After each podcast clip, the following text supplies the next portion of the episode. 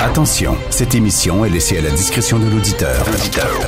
Les propos et les opinions tenues lors des deux prochaines heures peuvent choquer. Peuvent choquer. Oreilles sensibles s'abstenir. Richard Martineau. Martino. Un animateur pas comme les autres. Richard Martineau. Cube Radio.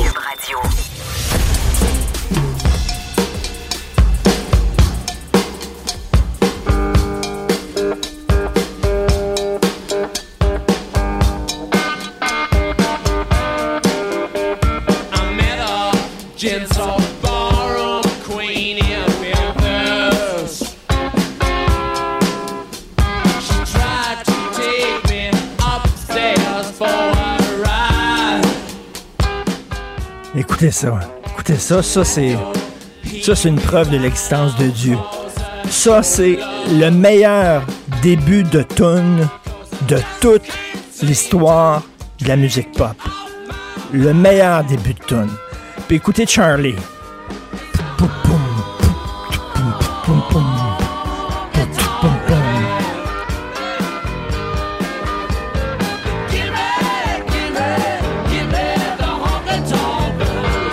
Charlie Watts. Charlie Watts, le gars discret, silencieux, timide, à la mine patibulaire. Charlie, là, c'était le rock qui permettait aux autres de s'appuyer dessus puis de faire des sparages. Charlie, c'était la pierre de fondation. Tu pouvais, là, t'étais sûr que Charlie, il gardait le beat. Il était là, là, puis il gardait le beat, puis par-dessus ce beat-là, tu pouvais construire une tune. Mais jamais Charlie te laissait tomber. Et là, je vais faire un parallèle très particulier que vous allez trouver très bizarre. Avec la pandémie, écoutez-moi bien, je salue les Charlie Watts de ce monde. Pendant la pandémie, ceux qui gardaient le système, les camionneurs, les commis les épiceries, les travailleurs de santé anonymes, pas les, les médecins vedettes qui étaient dans les médias, ceux qui travaillaient, là,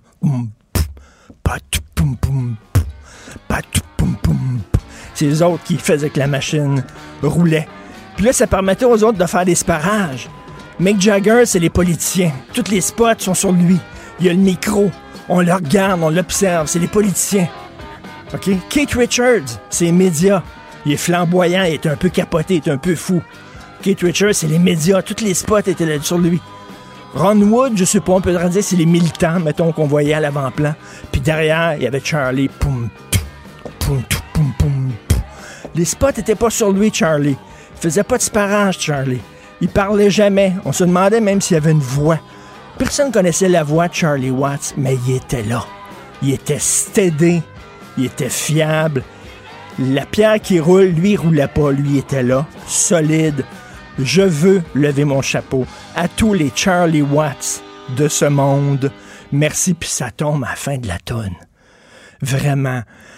Le premier grand bailleux, Brian Jones, qui est mort en 69, mais là, c'est le premier des quatre qui part, Charlie Watts, et je, reviens là-dessus. Il y a des gens qui sont anonymes, qui sont pas dans les spots, puis qui font que ça marche, ça fonctionne. Alors, à tous les Charlie Watts de ce monde, je lève mon chapeau. Les policiers qui se font tirer dessus, euh, écoute, on s'en vient-tu comme en France? En France, c'est rendu un sport national, tirer ces policiers. C'est complètement débile. Il y a des endroits où les policiers peuvent même plus mettre le pied parce qu'ils se font tirer dessus.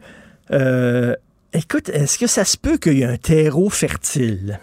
Tu sais, une plante pour pousser, ça prend une certaine terre, ça prend une certaine humidité, ça prend de la pluie, ça prend une dose de soleil. Et là, la plante, elle pousse. Si tu pas ça, la plante pousse pas.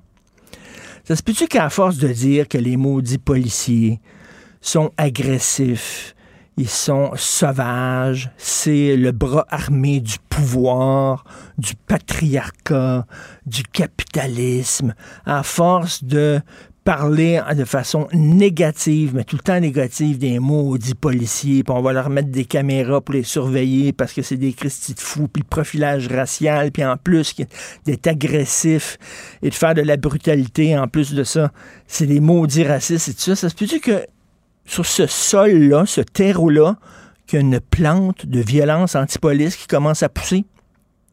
Je pose la question, mais j'espère qu'on ne se rendra pas jusqu'à euh, la situation en France où c'est vraiment, il y a des policiers qui sont en train de brûler la chandelle par les deux bouts, qui euh, pètent aux frettes, il y a des suicides, des dépressions dans le milieu de la police. Euh, Est-ce qu'on peut aussi donner une petite table dans le dos des policiers en disant faites une bonne job? De temps en temps, euh, ça serait le fun d'être positif. J'en parlais hier à LCN, la pénurie de professeurs. Ce serait le fun aussi peut-être que si les profs de temps en temps disaient que c'est le fun leur job. Voir un prof avec un sourire en face, il me semble que ça ferait du bien. Quand tu vois les Sylvain Mallette de ce monde, de la Fédération autonome de l'enseignement, puis les José Scalabrini, là, les chefs syndicaux, à chaque fois que tu les vois à la télévision, sont tout le temps collés au plafond, sont tout le temps épouvantables, ils sont tout le temps en train de chialer contre le ministre de l'Éducation. Ils ont tout le temps chialé contre tous les ministres de l'Éducation. C'est un, il y, a un, milieu, là, si, si tu veux être ministre puis être aimé, va pas en éducation. Ils vont tout le temps. Le, dernier qu'ils ont aimé, c'est Paul Gérin Lajoie en 1966 qui a été nommé. Depuis ce temps-là, il arrête pas de chialer. C'est certain que tu es un jeune, toi, tu regardes, tu dis, j'ai-tu le goût, moi, d'être prof? J'ai-tu le goût de m'en aller professeur? Tu vois, eux autres sont professeurs, eux autres représentent le système d'éducation, puis ils disent, épouvantable, pas de bon. Après, c'est seulement pourquoi il y a une pénurie de profs. Ben, tu sais, ce serait le fun d'avoir, je sais pas, une journée par année, tiens, où ce serait la journée où on, on parle de l'éducation en bien, parce que s'il y a quelque chose qui est important dans notre société, c'est l'éducation. Et un manque de profs, c'est pas bon. C'est bien beau de critiquer le système, monsieur et madame les syndicalistes du milieu de l'éducation, mais vous êtes en train de vous tirer dans le pied. Et vous êtes en train de faire en sorte de dégoûter une génération complète de devenir enseignant. Et ça, c'est pas très productif.